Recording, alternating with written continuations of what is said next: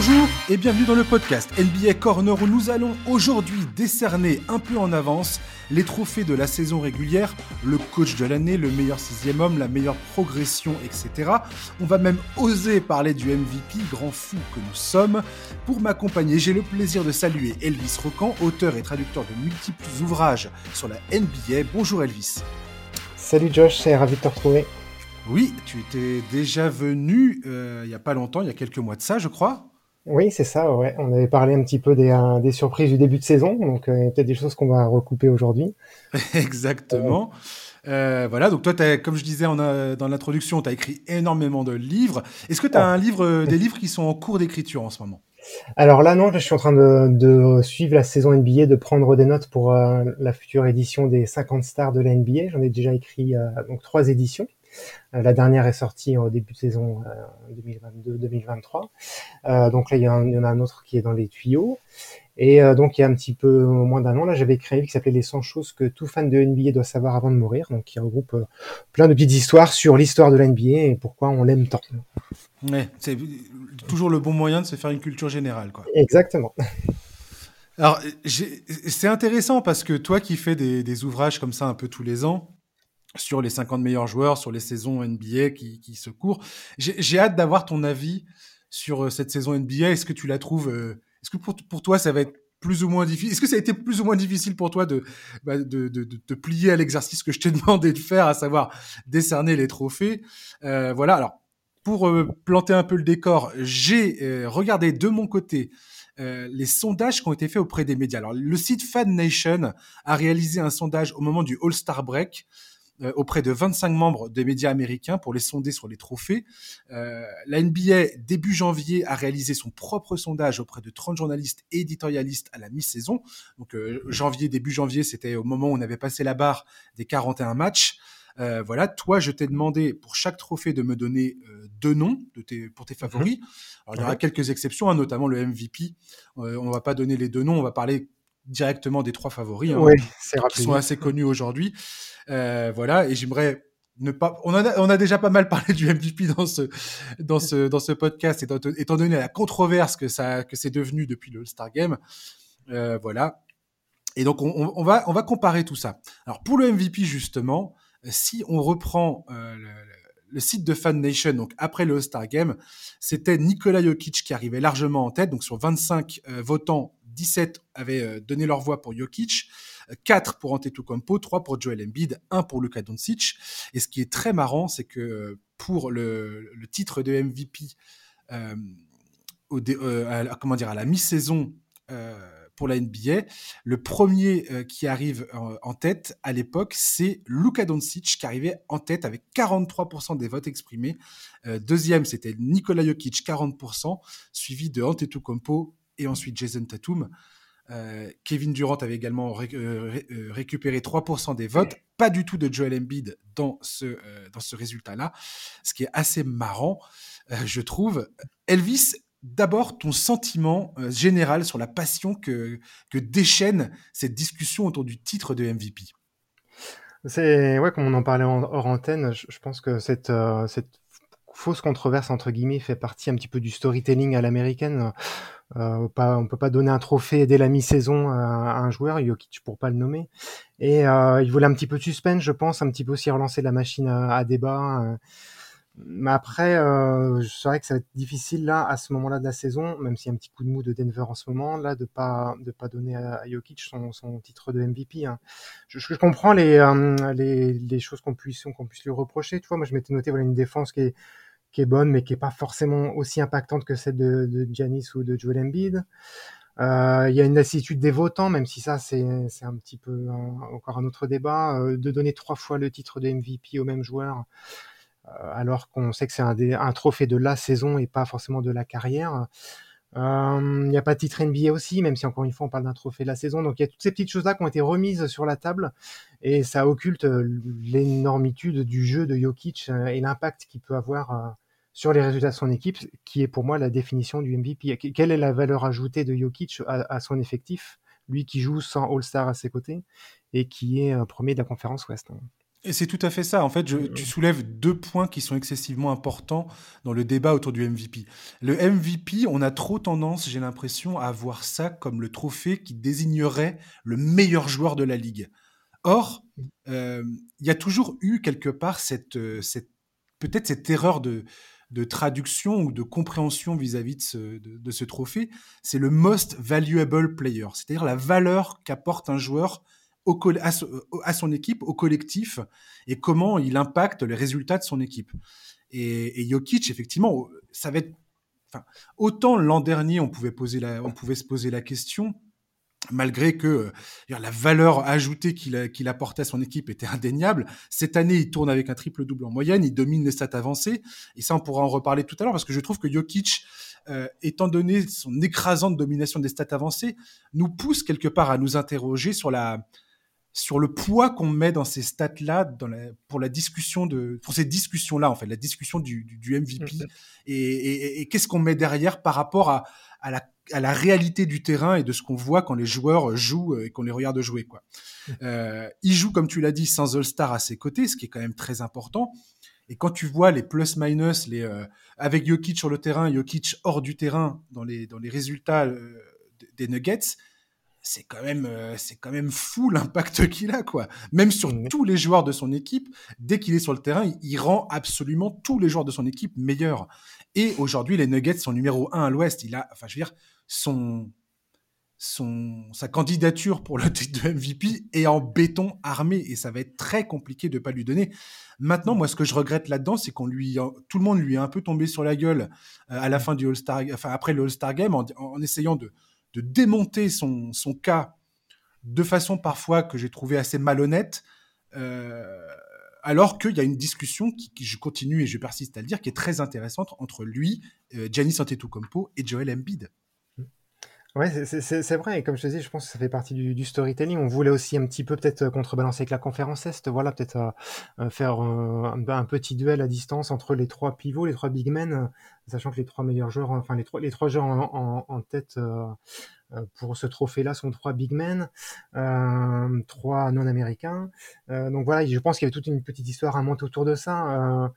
et comme tu l'as dit, c'est vrai que c'est de jouer pour moi, sans All-Star ou sans All-NBA à ses côtés, euh, ajoute grandement à son dossier. Euh, euh Embiid, euh, tu vois, ce que je, le petit malus que je mettrais sur son dossier, c'est que paradoxalement, il joue avec un, autre franchise player. Il joue avec le meilleur passeur de l'NBA, James Harden. Ancien, ancien MVP. Ancien MVP. Donc, je veux dire, il est, il est son impact et euh, voilà James Harden fait aussi bien jouer ses coéquipiers tu vois euh, euh bon Jokic n'a personne entre guillemets hormis Murray Michael Porter Jr d'autres joueurs mais qui sont pas revenus à leur niveau. mais oui qui, qui sont pas All-Star et, euh, et quelque part ce qui est assez étonnant avec Embiid c'est que son efficacité n'a jamais été aussi bonne que depuis qu'il joue avec James Harden. Eh et, l'impact de James Harden sur ses statistiques est assez est assez énorme. Et James Harden quand il est sur le terrain a quasiment une impact, un impact similaire à celui de Joel Embiid. Euh, on, attaque, on attaque peut-être du moins déjà. déjà ce, qui est, ce, qui est, assez intéressant quelque part dans ce débat-là. Et voilà, on, oublie en fait l'impact de James Harden dans cette histoire. Euh, oui, il est très dans cet argumentaire. Discret, voilà, c'est clair. Donc, euh, et donc Yanis, euh, même chose, il est entouré de, de All-Stars. Il est plutôt discret, James Harden. En même temps, il est meilleur passeur de la ligue. Voilà. Euh, c'est un des meilleurs playmakers de l'histoire de la, de la NBA, clairement. Je veux dire, le mec est enfin, il y a un niveau. Euh... Mais voilà, ce que je veux dire dans le, dans le par rapport au le fait qu'il soit pas, le fait qu'il soit pas All-Star cette année est, voilà, et, on l'éclipse dans. est juste une honte absolue en fait pour moi. James Harden devait être All-Star quelque part. Il est assez éclipsé là dans cette histoire là de course au MVP ou de, de All NBA ou de d'honneur de, hmm. fin de saison, je trouve. Oui, tout à fait. Hmm. Et, et Giannis, euh, voilà, Giannis, on peut dire, il y a plein d'arguments pour lui. Son équipe est première de la ligue. Le collectif, euh, enfin, il, il, a, il, a, joué, c'est un des meilleurs défenseurs de la ligue également. C'est aussi ça l'argument pour Embiid et Giannis Antetokounmpo, c'est de dire, ce sont des two-way players. Ils sont très bons en attaque et en défense, contrairement à Jokic qui est absolument irréel en attaque, mais qui est moins bon en défense, bien que, encore une fois, les stats avancées nous disent qu'il n'est pas du tout atroce défensivement. Non, bien sûr, bien sûr. Euh, voilà, donc euh, qu'est-ce qui tient du système, qu'est-ce qui tient du, des joueurs qui l'entourent et ainsi de suite? On peut après on peut pinailler euh, loin et très longtemps sur tous les détails. Mais bon, voilà, Janis il, a été, il a été un pilier de, de, son équipe pendant l'absence prolongée de, Chris Middleton, pas Kate Middleton, qui joue pas encore au basket. bon, après, voilà, ses stats dans le clutch, elles sont pas très bonnes. Euh, il est entouré défensivement. Il y a toujours, il y a toujours eu Drew Holiday, il y a toujours eu Brooke Lopez. Drew Holiday, si tu regardes, pareil, son, plus-minus, son impact quand il est sur le terrain dans les résultats des Bucks est très important. Euh, Brooke Lopez, sa saison défensive, on va, on va sûrement en parler tout à l'heure. elle est absolument, euh, elle est absolument exemplaire. Bon, voilà, il y a, y a, aussi, il y a, il est très bien entouré, Janis. Et Janis, il, il, pour le coup, lui, c'est, je pense qu'il est dans la discussion du de, est-ce que c'est pas, euh, enfin, à quel, où il se situe dans la hiérarchie des meilleurs joueurs de la ligue. Mais le MVP, c'est pas vraiment ça en fait. Tu vois ce que je veux dire? Exactement, oui. Et puis c'est vrai que, comme tu dis, Janis, et, je pense c'est le celui des trois qui est le mieux entouré.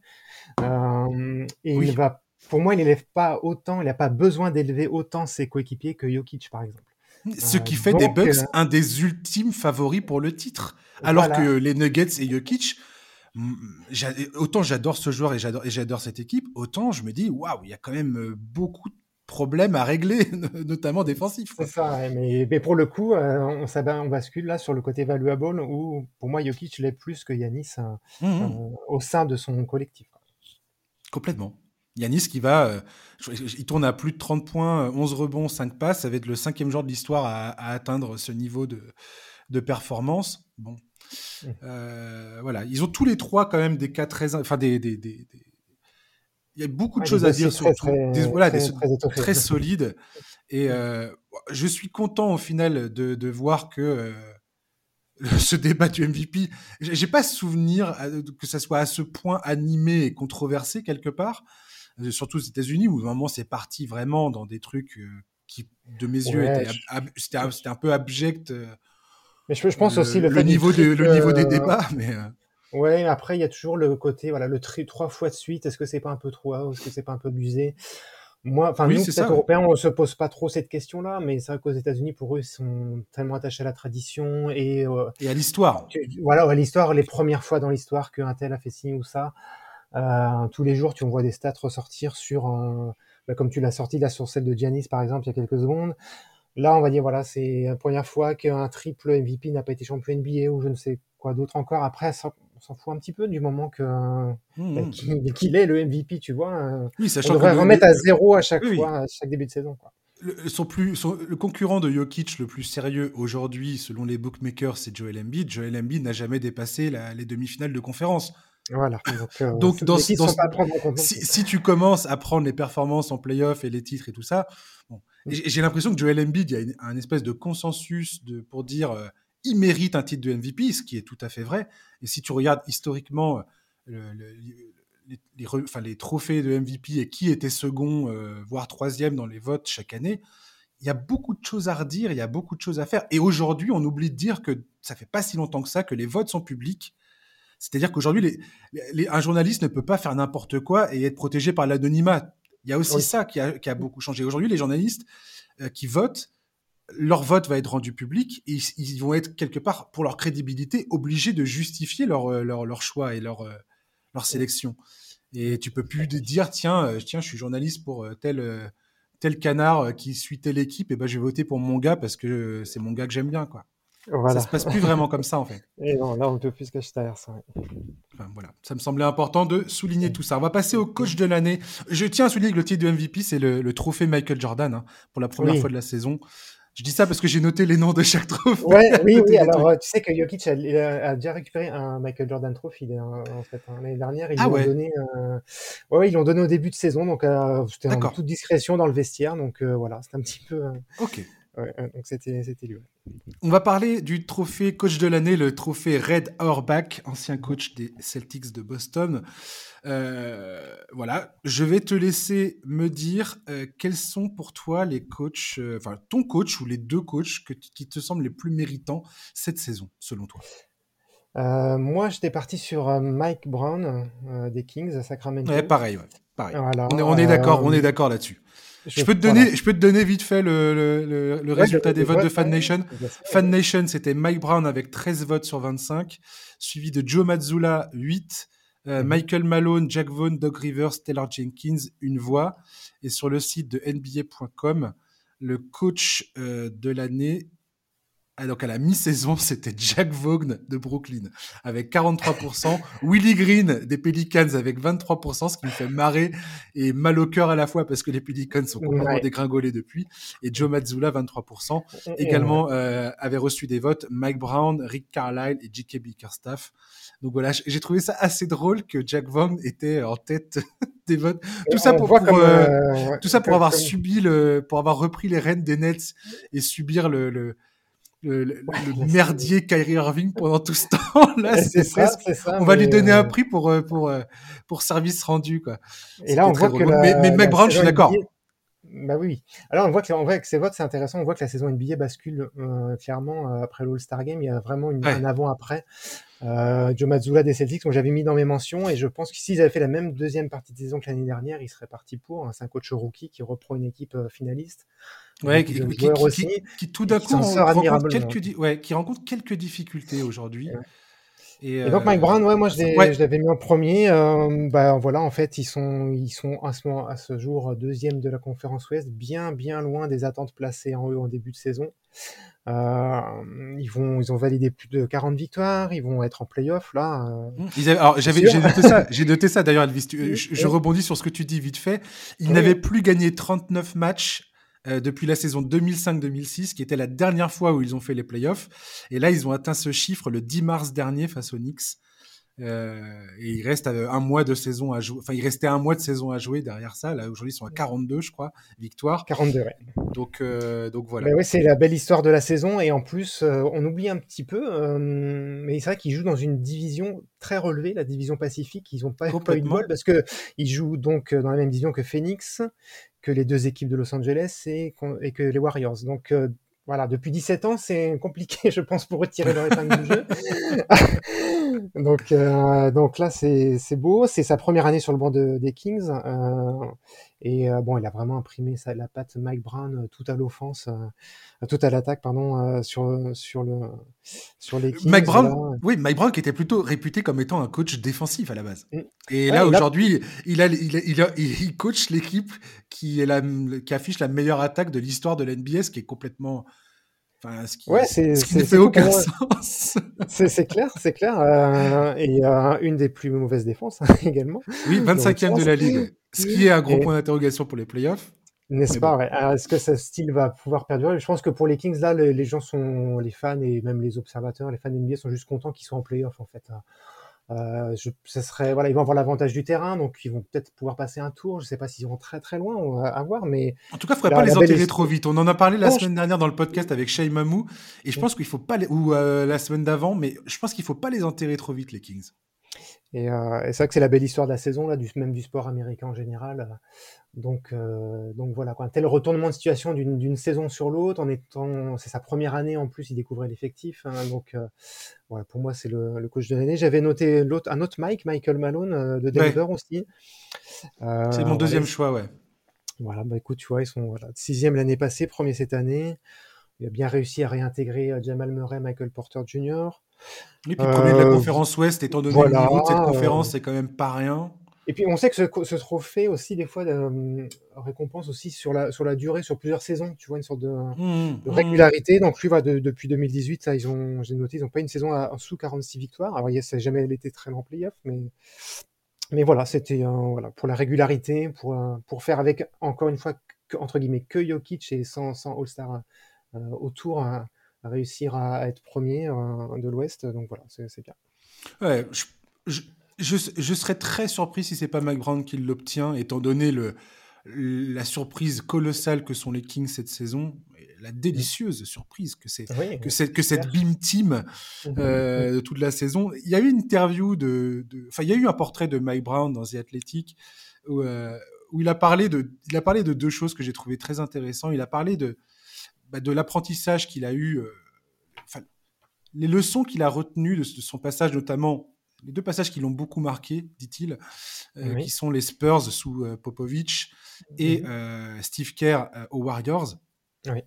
Et il parle de l'importance du, du quotient émotionnel, l'intelligence émotionnelle, et à quel point c'est hyper important en fait dans un vestiaire et, selon lui, c'est aussi pour ça que les Kings cette année marchent bien, c'est qu'il y a une très très bonne entente dans le vestiaire entre les joueurs. Il y a un vrai, un vrai groupe qui s'est créé. Il y a une, une, vraie alchimie entre les joueurs. Et lui-même euh, dit qu'il se sent capable de dire les choses, de, enfin, même si des fois il faut être dur envers les stars également, envers euh, Sabonis, a dit Aaron Fox. Euh, il se sent la liberté de le faire et il dit que ça, c'est excessivement important dans le succès d'une équipe plus que parfois le, personnel qui est à ta disposition et, plein d'autres éléments. Et euh, il a rappelé aussi un truc que, j'ai trouvé, espèce de clin d'œil que j'ai trouvé assez, assez, assez fascinant parce qu'en NBA, on, les choses, on oublie que les choses vont tellement vite. C'est pour ça que le, sondage de, de mi-saison de la NBA est très drôle d'ailleurs. Mais la dernière fois qu'il a remporté le, trophée de coach de l'année, il, a déjà eu ce trophée en 2009 quand il était coach des, des Cavaliers de Cleveland. Cette, cette saison-là, ils vont être éliminés en finale de conférence face au Magic d'Orlando. Alors, tout le monde les, les, balançait comme étant les favoris. Hein. Clairement, c'était eux qui devaient aller en finale. C'était la finale rêvée de la NBA, LeBron James face à Kobe Bryant. Finalement, c'est les Magic qui se qualifient. 2010, ils sont éliminés en demi-finale face à Boston. Il est viré dans la foulée hum. et le, LeBron James euh, se casse de Cleveland pour rejoindre Miami l'été 2010. Mmh. Et là, tu te dis, c'est dingue. En, même pas deux ans, le truc, ça change du tout au tout, quoi. je me dis, il y a, c'est dingue comment une belle histoire peut vite se ramasser. Ah, ça va très très vite en NBA, ouais. et, euh, et, dans l'autre sens aussi. Et là, voilà, c'est l'exemple inverse avec les Kings, c'est complètement dans l'autre sens. Bah non, alors les Kings, ça fait un moment qu'ils mangent, ils mangent, ils mangent quoi. Ça fait 16 ans qu'ils n'ont pas fait les playoffs, les gars. Et là, là, ils vont être deuxième de la conférence Ouest. Alors c'est vrai qu'en plus, euh, il a quand même eu en tant qu'entité head coach euh, à jouer avec enfin, à coacher, à gérer entre guillemets deux des plus grands joueurs d'histoire que sont euh, LeBron James et Kobe Bryant. Et, et là, c'est vrai que, je comprends que, ouais, et je comprends que là, il a, il se sent euh, libéré, quoi. Enfin, il a, il a des, des joueurs qui sont euh, comme dit Aaron Fox, qui a un petit encore des choses à prouver. Voilà, il a, bien prouvé cette saison. Ce n'est pas qu'il ne, ne, faisait pas que scorer dans le vide. Euh, Sabonis qui arrivait d'un trade aussi, voilà. Donc je comprends qu'il soit à l'aise à, coacher ce, ce, groupe, quoi, hein, et euh, qu'il soit libéré, en fait, et ça se, ressent sur euh, sa gestion de l'équipe. Hein. Ouais, complètement. En tout cas, c'est mm. clairement une des meilleures histoires de cette saison. On ne fera pas changer d'avis sur ça. On va passer à la meilleure progression de l'année, le trophée George Mikan. Alors pareil, tu vois, ça c'est typiquement pareil. Un trophée, je trouve, dont la définition reste floue pour énormément de fans, moi le premier d'ailleurs. Exactement. Je, je, serais pas, je suis pas du tout celui qui va vous dire en quoi consiste les, exactement ce trophée et quels sont les critères euh, qui, qui, qui, permettent de, de, de, faire les choix.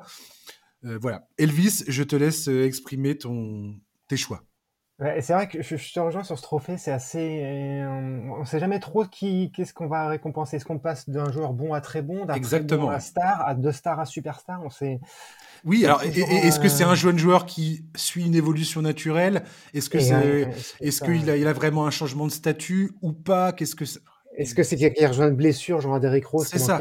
Style le comeback player of the year, tu vois Voilà, c'est toujours très particulier. Bon, moi, j'ai quand même noté euh, deux, deux, trois noms qui se détachaient, selon moi, et qui tombent dans les deux, dans toutes les catégories qu'on a. Ah oui, attends, je vais. Oui, vas-y, vas-y. Après, après, je donnerai Fan Nation. alors, moi, j'ai mes deux, mes deux pour moi, euh, c'était Laurie Markkanen du Jazz et euh, Shai Gilgeous Alexander euh, de Oklahoma. Je, J'hésitais aussi avec Jalen Brunson. Enfin, il y en a plein. Tyrese Liberton pour moi. Il y en a, voilà, il y a ces trois, quatre joueurs là. Mais sur, Mark Cannon pour moi, euh, euh, c'était les progressions la, la, la, plus flagrante. Et encore, on, enfin, on savait qu'il pouvait être un franchise player.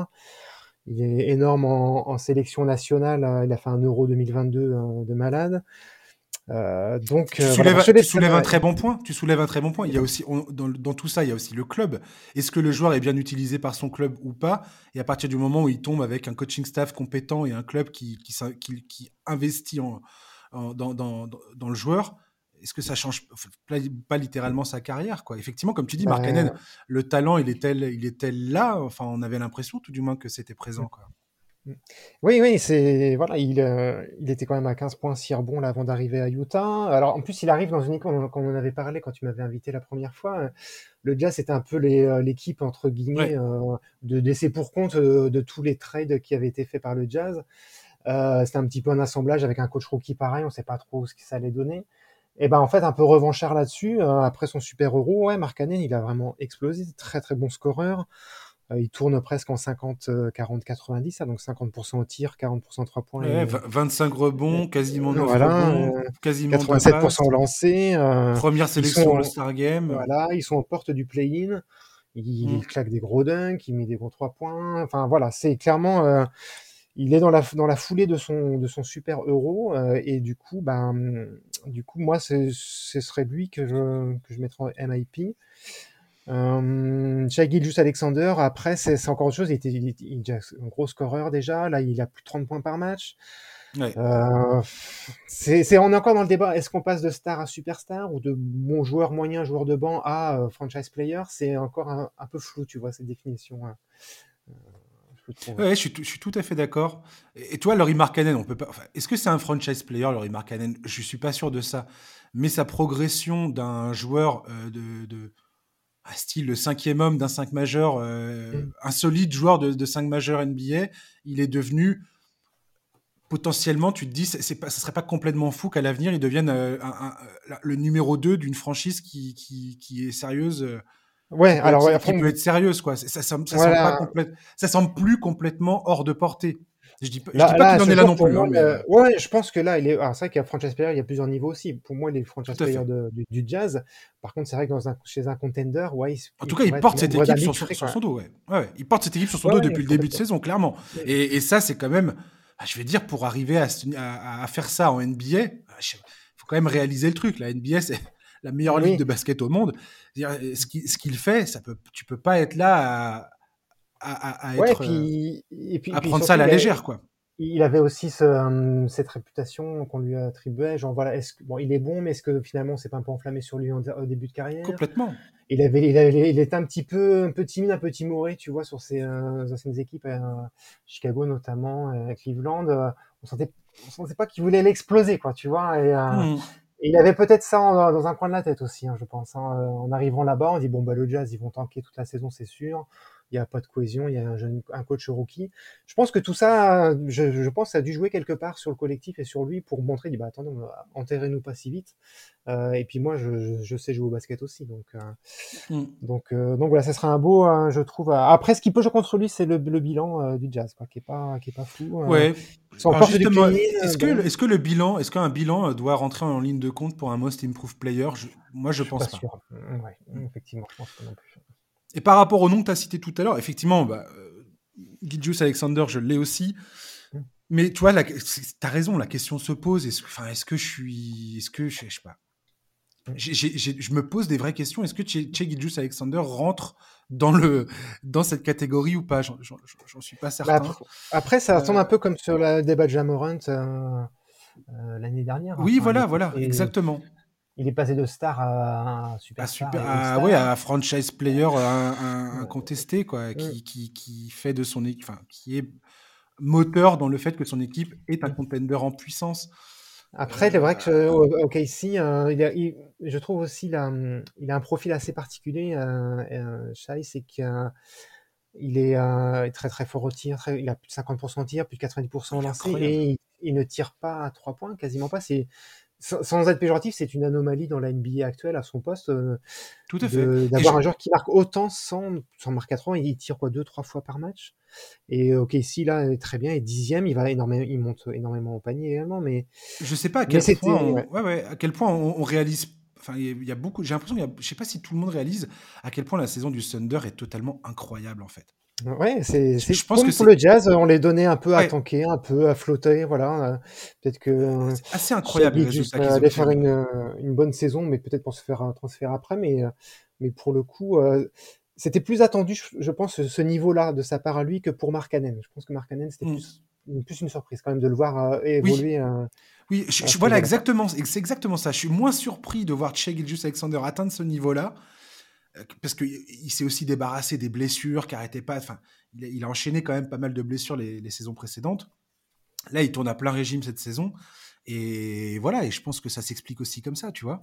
Laurie Markkanen, bon, j'étais pas sûr que c'était ce joueur-là, et euh, franchement, J'étais clairement sur le cul quand, j'ai commencé à le voir enchaîner les perfs. Alors, Marcaden ce soir, c'est 32 points, 12 rebonds. Mm. Quoi? C'est quoi ça Oui, plus du 3 points, plus voilà. du clutch, il y, a, y a de tout. Et dans les autres noms que tu as dit, Tyrese Halliburton, je suis d'accord avec toi. Alors moi, j'ai mis deux autres noms euh, que je tiens absolument à citer euh, dans ce podcast. Moi, j'ai mis euh, Nick Claxton. Je trouve que l'évolution de Nick Claxton cette année est absolument exemplaire. Le travail qu'il a fourni cet été pour devenir le joueur qu'il est cette saison, où il est, il est dans les conversations pour devenir, pour être un des meilleurs défenseurs de la ligue, clairement il n'aura pas le, ce titre-là cette saison, mais, mais il, est dans la conversation. Son, il y a plein de choses qu'il a améliorées, des, plein de subtilités dans son jeu qu'il a, qu'il a ajouté, et je trouve ça admirable. Euh, Jalen Brunson, je suis tout à fait d'accord. Pour moi, aujourd'hui, ça se joue entre Mark Cannon et Jalen Brunson, plus qu'avec Chet Gilgeous Alexander, étrangement. Mais dans mon top 2, je dirais Mark Cannon, euh, Jalen Brunson. Nick Claxton, je voulais le citer. Je voulais aussi citer Emmanuel Quickley. Je reparlerai de oui. tout à plus tard. Mais Emmanuel Quickley, euh, pareil, grosse, grosse évolution cette saison. Je ne sais pas si on réalise bien à quel point il a évolué dans son jeu, à quel point son apport euh, à New York en sortie de banc est énorme. Euh, voilà. Ah c'est vrai. Après, il est, il est encore jeune, tu vois. Donc, on revient toujours pas. Est-ce que c'est voilà. son évolution attendue ou pas? Exactement. Euh, bon, ça reste. Il été drafté très très loin aussi, donc euh, ça, ça, peut aussi entrer en ligne de compte, effectivement. Ouais. Euh, sachant que c'était il drafté. attends, je regarde. J'ai dit Fan Nation ou pas? J'ai dit Fan Nation. j'attendais que tu me dises. Ah Alors Fan Nation, c'était Laurie Markkanen, 17 voix sur 25. Ensuite, c'était Che Alexander, 5. Il y a Tyrese Halliburton, Anthony Edwards et Nick Claxton, une voix. Et les, pour NBA.com, à la mi-janvier, enfin en janvier, c'était. Alors, il est où? Mark Cannon, tu vois, pas de surprise.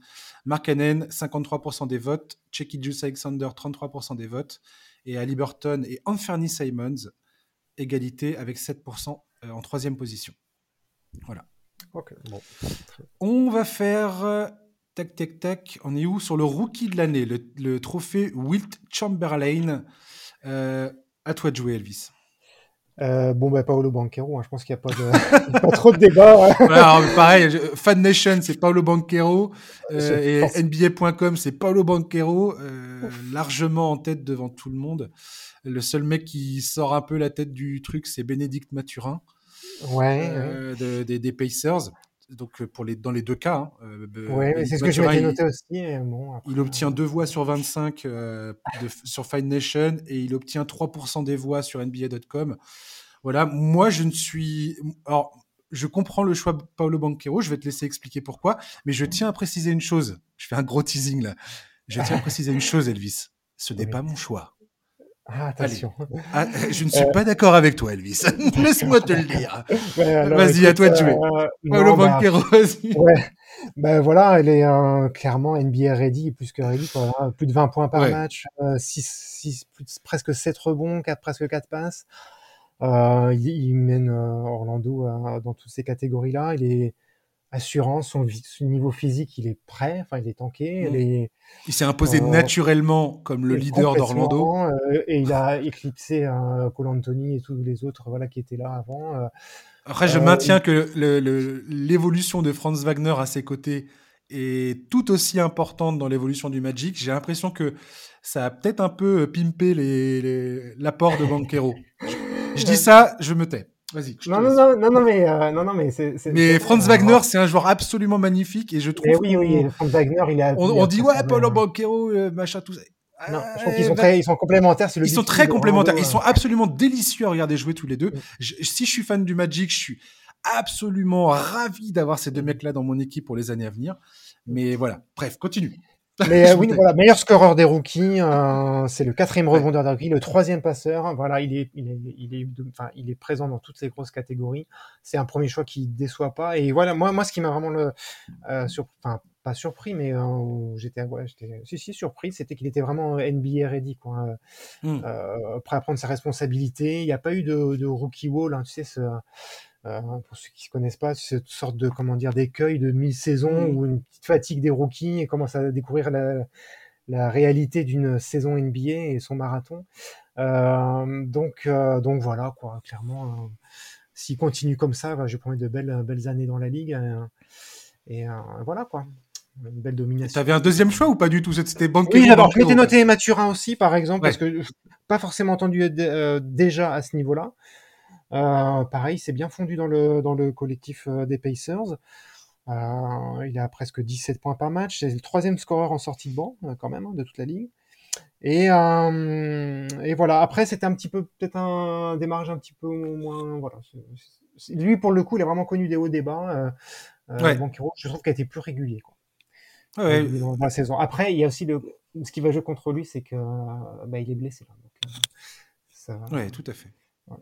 Alors moi, euh, je tiens à préciser que dans les, dans les rookies que je voulais nommer, euh, en plus de, de, celui que je vais dire, qui est mon premier choix, bien évidemment, j'ai Paolo Banquero. Je suis pas, je suis pas bien évidemment. Je, je, fais un peu de, je fais un peu le troll quand même. Mais... Euh, j'ai aussi noté donc Bénédicte Mathurin, bien évidemment, Mathurin, bien évidemment, Walker Kessler, qui est une vraie euh, belle surprise également au jazz. Euh, Jeremy, Jeremy Sohan aux Spurs, que, dont je suis follement, follement amoureux. Mais celui qui a capturé mon cœur, celui qui, qui, qui, qui, je peux pas enlever mes yeux de lui, ce n'est pas possible. Je crois savoir, non? Et je trouve absolument tout génial en lui et que depuis début février, ce mec tourne à 20 points par match, 5 rebonds, quasiment 5 passes, plus de 2 interceptions. Il shoot à 56% de réussite au tir, 47% à 3 points, plus de 86% au lancer franc. C'est d'ailleurs un des, un des gros point noir dans le jeu de Banquero, c'est son adresse qui est assez moche. Il avait commencé l'année en étant beaucoup sur la ligne des lancers francs, et c'est beaucoup moins le cas ces derniers temps. Euh, pour moi, il faut faire très attention à, son efficacité au tir à Banquero. Mais il est l'option numéro, enfin, l'option numéro 1 au Magic, et c'est plus compliqué. C'est qui, à ton avis? De qui je parle? Jalen Williams, non C'est pas. Ouais, exactement. Douzième choix de la draft du Thunder de, de Casey. Je suis absolument amoureux de ce joueur depuis le début de la saison. Hein. Mm. J-Dub, euh, voilà, je, l'aime. Et depuis février, il, a atteint un niveau. C'est-à-dire que je pense très sincèrement, on mm. pourra me ressortir cette bande dans 2-3 ans peut-être. Si, peut-être que le podcast n'existera plus à ce moment-là. Mais, mais, euh, mais, je pense que de, de, toute cette classe rookie, il est un des rares qui peut vraiment atteindre le statut de star, voire de superstar. Mm. De, mon humble avis, je pense que le Thunder a mis les mains sur une pépite euh, à fond, à fond, à 100%. Quoi. Ce mec, pour moi, est hallucinamment fort. Son, son, son intelligence de jeu à ce moment-là, il, est, il, a 21 ans, je crois. Il, est, il a fait 3, 3 ans il arrivait, il arrivait, il était prêt, tu vois, quelque part, il a, il a la maturité dans son jeu qui fait peut-être, qui pourrait expliquer que. Mais, euh, mais, mais merde, quoi. Je mmh sais pas quoi vous dire, mais. c'est communicatif en plus quand tu regardes, c'est vrai que c'est. il est magnifique, il est magnifique. Et il a, des, il a des attributs euh, athlétiques qui font que. Enfin, je, la, stratégie de Sam Presti de, de, sélectionner des joueurs qui sont capables tous de dribbler, faire du playmaking, euh, shooter un peu partout. Et, l'autre, l'autre gars là, Jalen Williams, qui est arrivé dans le, qui a, intégré l'équipe parce que euh, parce que Kenrich Williams est blessé. Je, sais, franchement, il y a une, ils, ont fait un carton plein euh, le Thunder sur, sur cette sélection là à la draft. Ouais, bah, alors, Jalen Williams, je pense vraiment qu'il a vraiment vraiment un potentiel énorme et je m'en fous de ce que vous pensez tous je lui donne mon titre de rookie de l'année. Et je n'ai absolument aucun vote parce que tout le monde s'en fiche de ce que je pense. Non, non, mais c'est vrai que non content d'avoir 150 000 choix de draft euh, en stock. Euh, il les utilise en plus à bon escient. Donc, euh, ouais, c'est, en plus, c'est, à l'image, je trouve, du Thunder, en fait, ce, pic, en fait. de sortir un peu des joueurs comme ça, pas, bah, qui avaient une bonne cote, mais qui n'étaient pas, qui pas forcément attendus à ce niveau-là. Et il est dans le bon environnement, quoi, voilà. Euh, ça joue vite, hein, ça score beaucoup. Hein, donc euh, non, il est, bien là. Après avoir à, l'avenir, s'il n'y a pas, je pense pas, ça n'a pas l'air d'être le style de ces deux joueurs-là, mais avec une petite guerre d'ego ou de partage de la gonfle avec euh, Shai Alexander, parce que s'il continue sa progression comme ça et euh, SGA aussi, est-ce que va y avoir assez de, place pour tout le monde, tu vois? Bah, s'il est pas con, SGA, il se dit, euh, oh oh, on vient de mettre les mains sur une pépite, ça va. Et, je vais te dire. C'est pour ça que je dis que je, je pense pas que ça soit dans, la, dans, dans son attitude.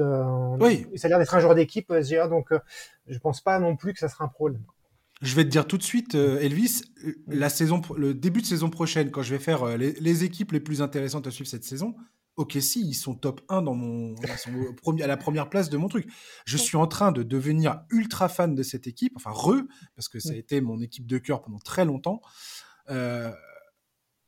et, cette équipe, avec le retour de Cheltenham Grain, que j'espère, que j'appelle de tous mes voeux, que, que ce mec-là soit en bonne santé la saison prochaine pour démarrer tout ça, parce que franchement, lui, SGA et Jalen Williams, wow, ça, va, mais ça va surprendre, ça risque de surprendre.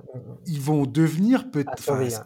pour moi en tout cas, ça va être l'équipe de jeunes la plus fun à regarder. Elle l'est déjà. Cette équipe joue incroyablement bien. Mais oui, mais il y, a plein, il y a plein de monde dans cette équipe. Et il y a un moment, il, ils vont devoir faire des choix. Mais euh, Lou Dort aussi que j'adore. Enfin bref. Voilà, il va y avoir même, même il y a de la très très bonne monnaie d'échange aussi. Euh, ah, ils ont que ça. ils en ont plein de. Et en plus, et en plus des choix de draft qui n'ont pas été faits. Ils ont un coach que euh, je respecte à 200%. Euh, et pour moi, dans là, cette équipe, Dieu sait que j'ai douté, j'ai douté, j'ai douté, j'ai douté. mais alors, pour l'instant, là, tout d'un coup, c'est en train de prendre forme et voilà. Jalen Williams, j'adore. Rookie de l'année de Josh. Rookie de l'année de Josh, voilà. Exactement. oh, on va passer au sixième homme de l'année, le trophée John Havlicek. Elvis, je te laisse la parole. Eh ben, comme John Havlicek était, euh, pour ceux qui ne savent pas, je vois où tu, vas. Tu vois, était donc une légende des Celtics hein, pour euh, peut-être nos plus jeunes auditeurs, on qu'ils connaissent pas, 13 fois All-Star, euh, 8 fois champion NBA, euh, MVP des finales. Eh ben moi, je choisis Malcolm Brogdon de Boston Hmm. mon meilleur sixième homme euh, voilà, euh, cette saison. Euh, pareil, pareil. C'était déjà un starter et presque un All-Star en fait, hein, déjà avant d'arriver à, Boston. Euh, et là, il devient sixième homme et bah, il est le capitaine clairement de la deuxième, de la seconde unit de Boston. Il est calme, il est serein, il a une très bonne vision du jeu. Euh, c'est une science euh, du basket. Enfin voilà, il est, hmm. pour moi, il est clairement. Boston a en plus un banc très très profond hein, et euh, enfin voilà, c'est, il pourrait être starter que ça choquerait personne. D'ailleurs, Boston avait lâché énormément de d'assets pour pour le faire venir. Et donc pour moi, moi, il mérite complètement ce, ce titre de venir sixième homme. Oui, je suis absolument d'accord avec toi. Fan Nation, il le donnait pareil, favori, avec 16, 16 voix sur, des, sur 25. Euh, le second, c'est Norman Powell, que je cite aussi dans ma, dans ma sélection. Euh, aussi. et sixième homme sur NBA.com, c'était. Il est où? Il est là. C'était Jordan Poole. Incroyable. Ouais, bon, ça, Jordan Poole, 33% des suffrages euh, mi-janvier. Malcolm Brogdon, 23%. Maturin, c'est vrai que Maturin, il était, il était dans cette course-là à un moment. 13%. Christian Wood, oh mon Dieu, 13%, le pauvre. Si, tu savais, Christian, ce qu'ils vont faire de toi. Euh, non, oui, voilà, Malcolm Brogdon, tu as, tout dit. C'était une des meilleures recrues de l'intersaison. J'en ai déjà parlé dans le podcast. Mhm. Euh, incroyable en sortie de banc. Troisième, c'est le troisième meilleur marqueur de l'équipe. Une efficacité au tir. Euh, tu regardes en sortant de banc, comme, enfin, il tourne presque en 50, 40, 90. Il l'avait, il l'avait déjà fait. Hein, ouais, bien sûr. Il fait partie de ces rares joueurs qui, a fait, qui ont fait ça. Et, là, de le faire en sortie de banc, donc tu as moins de temps pour te mettre dans le rythme du match. Enfin voilà, je vais pas expliquer ce qu'est un remplaçant, mais, mais voilà, il a vraiment ce, il incarne vraiment pour moi ce, celui qui doit booster l'équipe ou les maintenir euh, pendant que les starters se reposent et on sait que les second units peuvent changer le cours d'un match hein, en NBA quoi. Donc euh, ouais, donc clairement euh, non, mais magnifique. Il n'y a pas meilleure définition ce jour-là. Exactement. Puis comme tu dis, il a un basketball IQ, une intelligence de jeu qui est absolument incroyable. Il perd, il perd quasiment jamais les ballons. Il comble les trous en attaque et en défense, parce qu'en plus d'être un excellent chef d'orchestre, il est excellent en défense. Euh, aussi parce que c'est un joueur très intelligent et qui sait exactement ce qu'il faut faire au moment où il faut le faire. Donc voilà. J'ai rien à dire là-dessus. Ton deuxième choix, c'était qui? Bah, c'était Norman Powell, euh, comme ah oui, toi. Écoute, Norman euh, Powell. Clippers, Ah non, moi c'est pas mon des- deuxième choix. Moi, moi je l'ai cité. Ah, J'ai Ah, cité d'accord. Norman Attends pour Powell. moi. Attends pour moi. Non, non, c'est pas. J'ai pas. Non, c'est pas mon deuxième choix. Ah, non, mais moi, je l'ai mis, tu vois, euh. Ben, euh, alors, Clippers, en plus, c'est ri- c'est rigolo parce qu'ils ont quand même eu un gros historique de meilleur Ouais. sixième homme euh, euh, avec, euh, il y avait donc Crawford et puis Lou Williams et puis Harrell aussi, Montrezl Harrell. Ouais, tout à fait. Non, un gros scoreur en sortie de banc, pareil, comment, enfin, je suis toujours épaté par ces gars qui, qui voilà, en, sort, en sortie de banc, marquent 17, entre 17, 20, 25 points par match, euh, avec des pourcentages lui aussi impressionnants. Euh, et en, et en Certains, plus- certains disent qu'il est même pas le favori pour le titre de sixième homme euh, du côté des Clippers depuis l'arrivée de Russell Westbrook. Ben oui, alors voilà, il y a le banc qui est aussi- assez profond. Tu as aussi Eric Gordon hein, qui, qui, était, qui lui prend des balles, Bones Island. Il y a beaucoup de. Voilà, il y a un banc très profond à, de shooter euh, aux Clippers.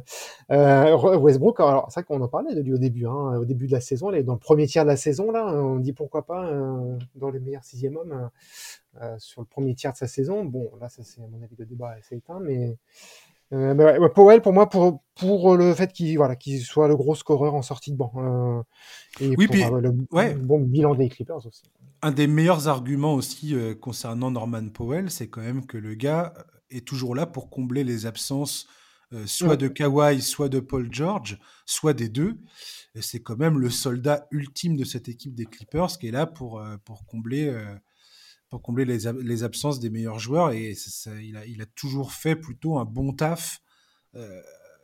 dans ce, dans ce rôle-là, quoi. Je veux dire, ils, ils doivent quand même. Enfin, c'est quand même cool d'avoir ce joueur-là qui shoot à. Je, je- je- je crois qu'il shoot à quasi 43% de réussite au tir à 3 points euh, sur. Il, a, il frôle les 5 tentatives par match. C'est Mm. énorme, en fait.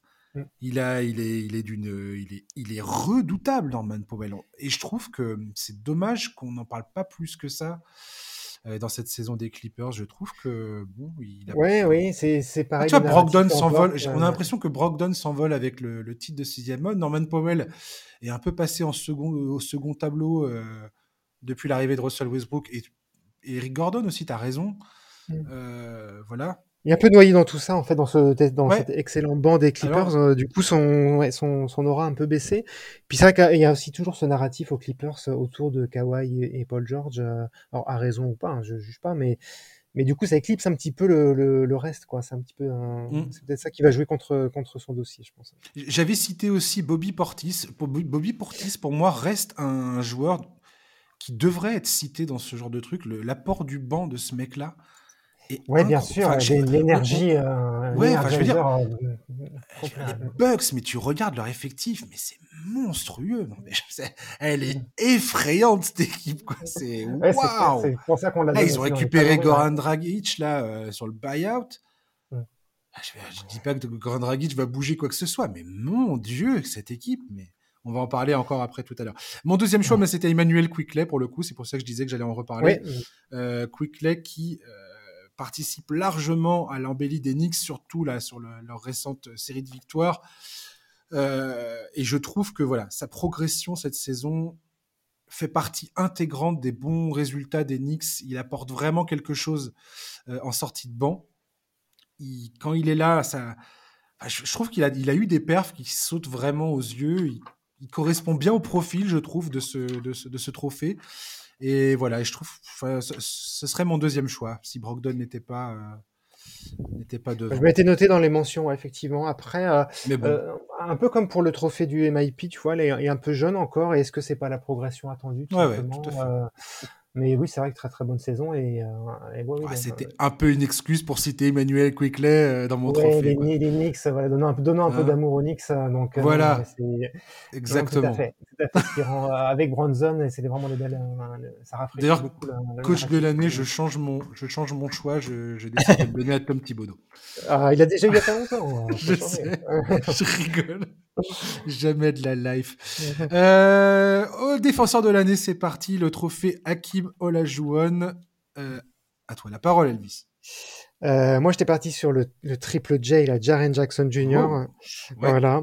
Euh, pas, alors, pas, C'est contrairement mon deuxième choix. de- D'accord, bah tu vois, alors je vais donner tout de suite les, les- mes deux autres que j'ai- j'aurais pas Vas-y. me décider entre Brook Lopez et Bam Adebayo. Mhm. Le hum, sur, sur Jaren Jackson Jr. Le, le seul truc qui pour moi le, le met un peu au-dessus, c'est qu'il est, il est plus efficace, je trouve, en défense en jouant moins. En fait, il a moins de 28 minutes par match. C'est le meilleur contre la NBA. Il a plus d'une interception par match. Premier au defensive rating. Mhm. Euh, premier, voilà, les Memphis c'est dans les parmi les meilleures défenses de, de la NBA.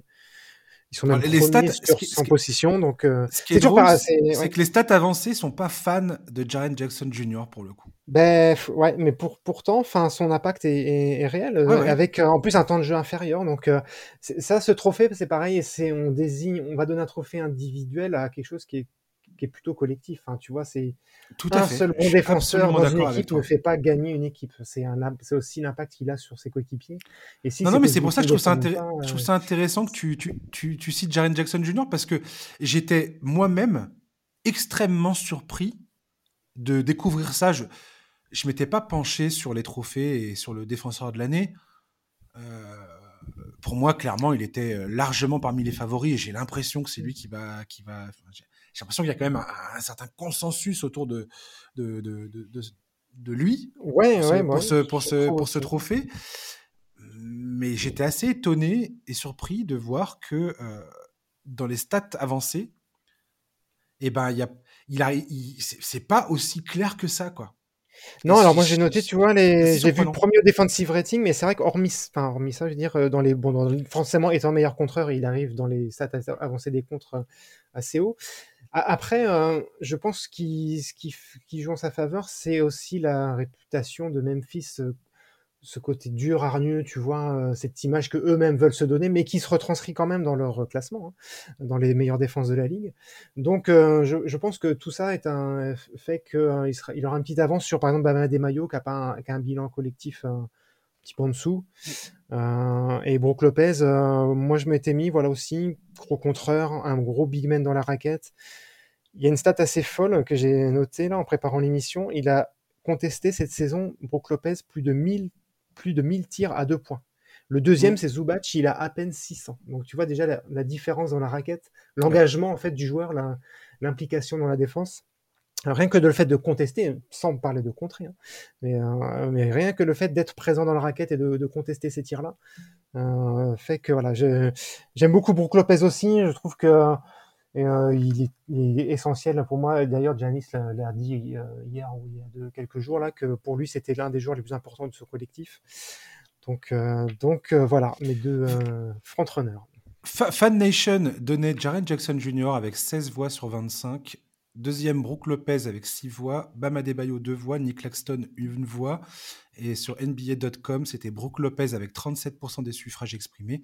Jaren Jackson Jr. 27%. Jarrett Allen 10%. Euh, avait reçu également des votes OG Anunoby, Joel Embiid, Bam Adebayo, Dylan Brooks, Draymond Green. Euh, moi, mon premier choix, c'est euh, Brook Lopez. Brook Lopez, pour toutes les raisons que tu viens de dire, aussi pour son intelligence de placement. Je ne sais pas si on réalise à quel point il est d'une intelligence redoutable dans sa façon de jouer le drop coverage. Le moment où il va contester, le moment où il, se, il prend un pas de recul, la façon dont il a de. Enfin, il, il doit, il doit connaître les scouting reports sur tous les joueurs de, de les, des équipes adverses sur le, le bout des ongles. Enfin, ce, de, il doit, il est, on sent que c'est un joueur incroyable. Si tu écoutes Mac Budenholzer parler, si tu écoutes euh, Giannis Antetokounmpo, parce que c'est un truc qu'on dit souvent. Brook Lopez, tu, tu, parles de lui et on dit ah mais est-ce que c'est est-ce qu'il est, est, seulement le meilleur défenseur de, son équipe? Parce que tu as mm. Antetokounmpo aussi, tu as Drew Holiday aussi. Oui, euh, bien sûr. Ah, alors là, on citera pas Middleton, mais Middleton est un défenseur très solide quand il est en bonne santé. Cette équipe des Bucks, ouais, comme elle est ça fait peur, hein. complètement ouais, tarée. C'est mm. taré. À l'intérieur, ouais. ils ont Brook Lopez, qui en, en termes de, de, d'encre défensive est, le, est, est, selon moi le meilleur défenseur de, de, de, la ligue actuellement.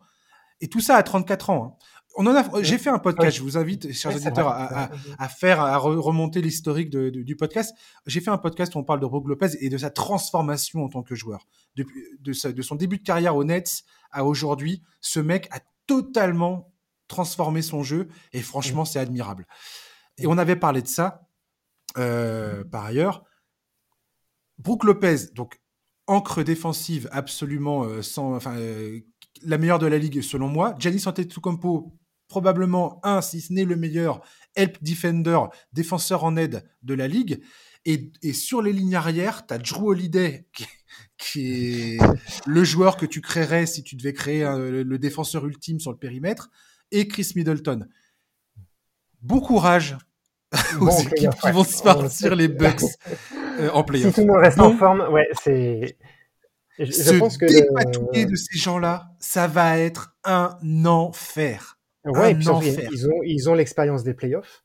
Euh, ils, sont, étaient champions il y a deux ans, donc c'est simple. Euh, Boston, Boston qui était, qui était magnifique jusqu'alors, ils sont un peu dans le dur.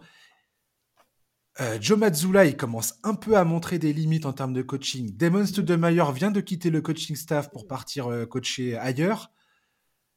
On s'y euh, poids, poids, poids, poids, poids. C'est, il y a des choses là qui se passent dans la conférence Est. Est-ce que j'ai confiance dans les Sixers alors que eux ils sont en pleine bourre pour le coup? Pas vraiment. Euh, tant que James Harden m'a pas démontré plein de choses et que Joy Lambin m'a pas démontré plein de choses et que Doug Rivers m'a pas démontré plein de choses, ben je vais rester très très très très très timide concernant les Sixers. on va tous être prudents sur ça, mais voilà. Mais tu vois, les Bucks, ils cochent toutes les cases quoi. Et en plus, euh, le, le, fait qu'ils soient tous en bonne santé, alors Portis là qui est un, en ce moment qu'a priori qui est incertain, mais le, mmh fait qu'il soit en forme, Brook Lopez, ouais, ça joue grandement, à mon avis, sur la, deuxième partie de saison des Bucks. Hein. Attends, le mec a été opéré du dos l'an dernier. Mmh. Et je trouve qu'il n'a jamais été aussi mobile sur un terrain de basket. C'est impressionnant. Je vais dire, pour moi, quand, tu, quand on me dit euh, qu'un mec de 2 mec de 2 mètres 16, et je sais pas combien de kilos il pèse, ce gars-là se fait opérer du dos, je me dis, ouais, là, là, potentiellement, c'est euh, ça va être très compliqué pour sa fin de carrière, quoi. Non.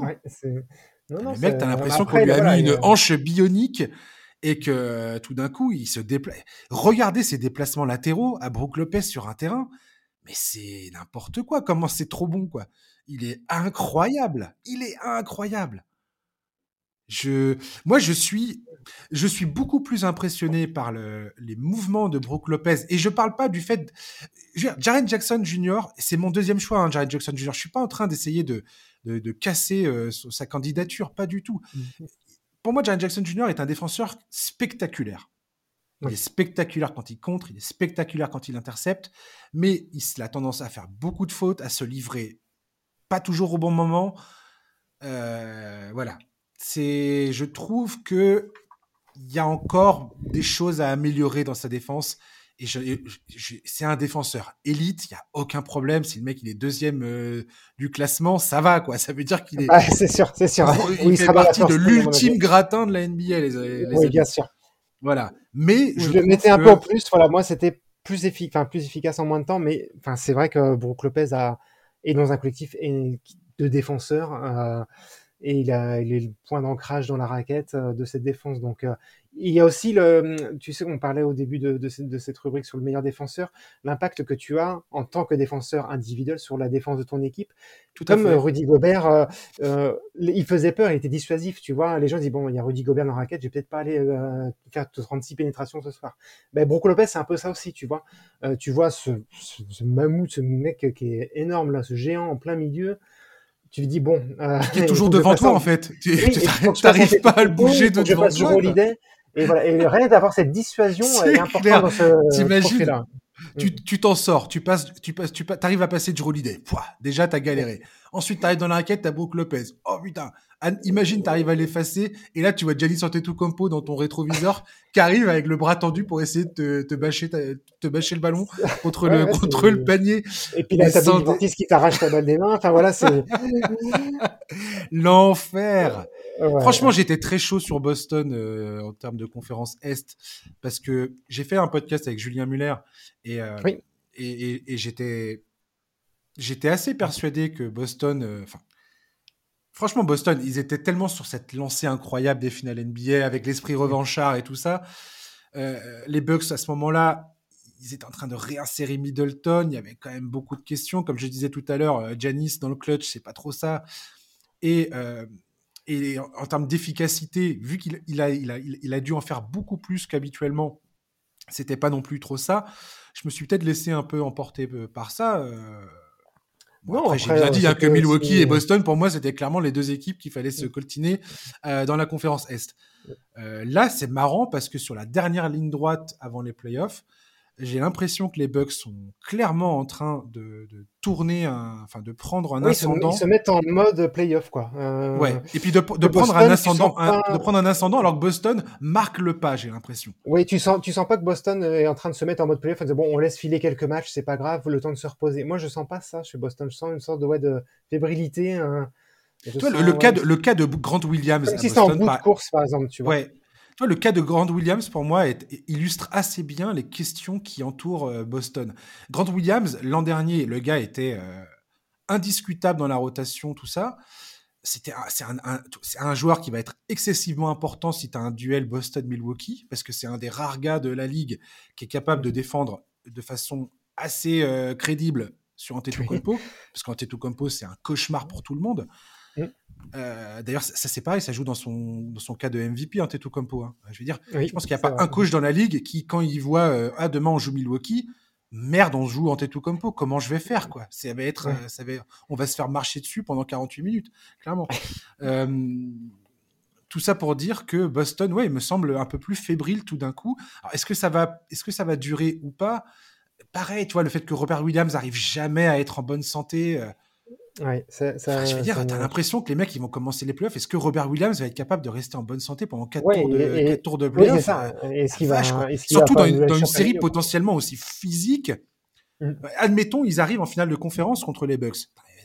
Est-ce que Robert Williams ressort en vie de cette, de cette confrontation Est-ce qu'il arrive à la faire euh, en entier Est-ce qu'il finit pas sur un brocard au bout de 12 minutes de, au bout de 12, minutes du game 1 Enfin, j'exagère, mais. Euh... Voilà, on sent Milwaukee hein, et avec cette grosse défense là. À, à, se mettre en route tranquillement et, en, et ranger un maximum de confiance là avant, les, mmh. avant les playoffs. Alors dans les mentions, moi, tu vois, on a parlé de Bama Mayo. Mmh. J'avais un bon, le, le bilan est, est, moins flamboyant, on va dire que Milwaukee ou Memphis. Plus mobile, quoi, et switch plus facilement. Ça fait des années qu'il est dans la conversation. Qui, ouais, je suis d'accord. Ouais. Euh, je crois, je sais pas s'il l'aura un jour en fait, hein, parce que même quand Miami gagnait des matchs, il n'était pas, il n'a pas été lauréat. Euh, donc voilà, c'était ça les, voilà, mes trois, mes trois défenseurs, quoi, et trois, trois big men encore. Euh, le, ouais. le, temps de l'ailier de Marcus Smart, c'était vraiment une parenthèse. Faut qu'ils en profitent hein. tous là, parce que le jour où Evan Mobley arrive à maturité, oui. je rigole. Non, mais lui, le, le, je pense que dans les années à venir, le duel Evan Mobley et Jaren Jackson Jr. potentiellement, à moi, alors j'espère qu'ils seront, ils vont, ils vont, avoir une belle carrière, et, une belle et longue carrière devant eux, ces deux, ces deux, ces deux joueurs. Mais ça peut être très très fun. On va terminer euh, ce podcast avec le euh, titre, euh, le trophée Jerry West, le joueur clutch de l'année. C'est la première fois que ça va, ce, ce, trophée va être décerné. Je t'avouerai, on en a parlé vite fait en off tout à l'heure, toi et moi. Je t'avouerai que je n'ai aucune idée de la manière de, dont juger ce, ce trophée. Je sais pas, j'ai hâte de trop... voir en fait comment ouais. la NBA, enfin qui vont qui ils vont récompenser pour essayer de, de voir sur quels paramètres on juge ce truc-là, quoi. Je j'ai ah, du mal à comprendre. Alors, j'ai bossé hein, sur, euh, sur sur la question. Si je regarde aujourd'hui euh, le clutch euh, NBA concrètement. Donc le clutch en NBA, c'est un match à plus ou moins à, à, à 5, 5, 5 points, points, ou moins voilà. à 5 minutes de la fin. Voilà. Pour moi, aujourd'hui, je donnerais mon, le trophée à D'Aaron Fox. Clairement, avec Sacramento, il a montré encore, pareil, et encore et encore le truc. J'ai regardé hein, dans, dans, dans, les moments clutch, il tourne à 5 points par match. C'est enfin le meilleur euh, de la ligue hein, pour un mec qui a joué des, des minutes et des et un certain nombre de matchs. Euh, il est à 54% de réussite au tir, 31, plus de 31% euh, à 3 points, plus de 85% au lancer franc. Voilà, je, le donnerai à lui. Mon second choix, ce serait, euh, voilà, tu me demandes de prendre un shoot à la dernière seconde, ce serait soit Damien Lillard, soit Steph Curry. Euh, mais j'aurais une préférence pour Damien Lillard, c'est lui que j'ai choisi en deuxième choix parce que pour moi, Damien Lillard, c'est la définition même de l'idée que je me fais d'être clutch en NBA. Eh ben, écoute, je te euh, rejoins voilà. complètement là-dessus. Je m'étais dit, alors Damien Lillard n'apparaît pas dans ces classements de clutch points et que toutes ces stats avancées, mais pour moi, enfin, si on pour le premier trophée, il pourrait très bien avoir une surprise et la NBA décide de décerner un joueur qui incarne le entre guillemets le clutch quoi. Qu'est-ce que c'est d'être clutch en NBA dans l'histoire de la NBA Et effectivement, pour moi, Damien Lillard, euh, c'est c'est lui. Vu que Joe Johnson n'est plus en NBA et mm. on sait qu'il a marqué un paquet de buzzer beaters, moi, ouais, pour moi, Damien Lillard, je m'étais noté euh, Jimmy Butler aussi, hein, de Rosanne, tu vois, dans les dernières secondes. Bah, c'est marrant, c'est marrant, j'avais cité quelques noms de ce classement que j'avais trouvé assez amusant d'ailleurs. Des, joueurs qui, euh... qui peuvent se créer leur tir euh, dans à peu près n'importe quelle circonstance. Fox est premier, de Rosanne est deuxième de ce classement, tu as, tu as raison euh, de, de, deuxième, mentionner, il est deuxième, Bradley Bill est troisième. ensuite, il y a Stephen Curry qui a des qui, qui, figure là en bonne position, mais qui a des pourcentages qui sont un peu bizarres. Derrière Curry, tu as Jalen Brunson. Jalen Brunson dans le clutch, c'est 4, euh, points, 4, euh, 4 points inscrits dans le clutch, avec des pourcentages de dingo, 50% au tir, 37% euh, à 3 points. Il fait partie des meilleurs pourcentages. Il y a Zion Williamson qui est là, Joel Embiid est là, Luka Doncic est là, Jokic est là, LeBron James, Kyrie Irving, Jimmy Butler. Enfin voilà, il y a, tous ces mecs. Après, euh, tu vois, c'est, on, sait pas, à moins que j'ai loupé quelque chose, mais je sais pas trop pareil sur quels critères se baser. Est-ce qu'on se base uniquement sur ces points-là? Parce que être clutch, euh, enfin, je sais pas. moi, euh, c'est pas, pas forcément prendre le, dernier tir, ça peut être ça. faire un contre, faire une passe, appeler un Exactement. Enfin, tu vois, il y a plein, plein ne pas perdre la balle, rien que ne ça. Pas perdre la balle, tu vois, ne pas, faire de la merde. comme J.R. Smith en finale NBA, tu vois. Voilà. Et, et ne pas comprendre où on en est avec le score et l'horloge. Il y a plein, plein de façons d'être clutch. Alors, je pense qu'ils vont partir sur les points marqués, les buzzer beaters, le qui est spectaculaire. Euh, et bah, pour faire honneur au nom du trophée, voilà, Jerry West. Euh, mais, mais pour le coup, c'est un petit peu réducteur pour moi de se baser uniquement sur les points marqués dans les cinq dernières minutes, là, avec cinq points d'écart. C'est pour ça que je te dis, je suis très très curieux de voir la justification derrière tout ça. Mmh. Euh, si c'est uniquement sur de la stat, c'est un petit peu après, c'est vrai que pour oui. Fox, ils ont un bon bilan. Et il a, j'ai noté, il a, cette année, il a, un, il a fait quatre buzzer beaters ou, ou tir clutch dans les dernières secondes. Donc pour le coup, euh, c'est vrai que oui, pour le coup, c'est assez facile en fait. Aaron Fox. Voilà. Et en plus, en plus, les Kings l'an passé étaient infoutus de gagner des matchs dans le clutch. C'était de la merde à chaque fois. Ils, ont perdu un nombre incalculable de matchs. Ils se sont passés parce qu'ils n'étaient pas foutus de se dépatouiller dans le dans les moments décisifs. Euh, cette année, c'est le total, l'inverse total. Et Aaron Fox est au centre euh, de, de, des choses. C'est lui qui fait, euh, qui, est souvent, euh, qui joue les premiers rôles, que ce soit d'ailleurs au scoring, dans la passe. Pour le coup, si tu vois un peu ce qu'il fait, même défensivement, hein, De'Aaron Fox, c'est autant les Kings défensivement, de point de vue collectif, ne sont pas très bons. De'Aaron Fox, un, je trouve que c'est un très bon défenseur. Euh, faudrait que je, je, dis ça. Je, parle, de ce que je vois. J'ai même pas regardé sur le, les stats. Que disent les stats de ça? Moi, c'est juste que quand je le vois, je le trouve je trouve que c'est un très bon joueur. Mais voilà, est-ce que, est que, le clutch, c'est uniquement marqué le buzzer beater mais c'est ça. Ouais. Pour moi, ce n'est pas ça. Après, la définition de la NBA étant les points marqués. Mais, mais voilà, il y a beaucoup de façons d'être clutch et pas uniquement que le scoring. Et du coup, il y a énormément de joueurs qui peuvent entrer dans cette catégorie. Mmh. J'ai très, très hâte de voir. ça va être surprise, oui. Mais après, on peut aussi considérer ça, tu sais, comme un peu un peu comme le MIP, c'est une sorte de deuxième ou troisième MVP. Enfin, je sais pas, pas mmh. comment dire. Si on classait les joueurs par tiers, en fait, tu vois, euh, c'est un petit peu une sorte de titre honorifique. Bon, euh, est-ce que en tout cas, potentiellement, ça. Ouais, je sens, je sens bien que ça va être un trophée, en tout cas, qui va potentiellement animer encore des, des débats. Euh, les débats sur les réseaux sociaux. Oui, c'était aussi le, c'était aussi l'objectif de l'NBA. Tu oui, et puis euh, c'est comme quand par exemple on parle de, tu sais, on fait des, on, compte les triples doubles euh, avec les, hmm. les screen assists par exemple. Tu vois, c'est des débats, des, débats un petit peu, euh, voilà, un peu poussés. Est-ce que là, est-ce que dans les années à venir, on va se passionner pour ce trophée clutch? En tout cas, bon, le mérite, il a le mérite d'exister et, et, voilà, ça permet de montrer aussi un autre aspect du jeu NBA et des joueurs NBA. T'as amplement raison. Merci beaucoup, Elvis, de m'avoir accompagné. merci à toi de m'avoir invité, c'était cool. C'était ouais, c'était vraiment cool. J'ai passé un excellent moment. Euh, merci, merci, chers auditeurs, de nous avoir écoutés. Euh, voilà, euh, je, je, je, le redis, tiens, pour une fois, mais n'hésitez pas à, à, faire des commentaires sur Apple Podcast, sur Spotify, les petites étoiles, tout ça, pour dire que vous appréciez le podcast. C'est toujours une bonne chose, surtout quand on arrive en fin de saison. Euh, voilà pour euh, pour la pour la survie de ce podcast, euh, pour que pour que bah, les gens qui qui décident de la vie de ce podcast puissent être convaincus que c'est une bonne chose. Donc merci de votre aide et merci de votre retour déjà. À et puis bah Ouais, voilà. Et puis, merci d'être là, d'être fidèle au podcast. Franchement, on est, on est un petit groupe de, de fidèles. Je, je, vous vois tous. Hein, a, on est un petit groupe à, suivre ce podcast. Et voilà, sachez que c'est très agréable de, faire ça et de vivre tout ça avec vous, de partager cette passion avec vous. Euh, merci à vous d'être là euh, chaque semaine. Et puis, bah, on se retrouve bien évidemment la semaine prochaine avec un nouvel invité. Euh, D'ici là, je vous souhaite de passer une bonne fin de journée, un excellent week-end et je vous dis à la semaine prochaine. À ciao, bye bye.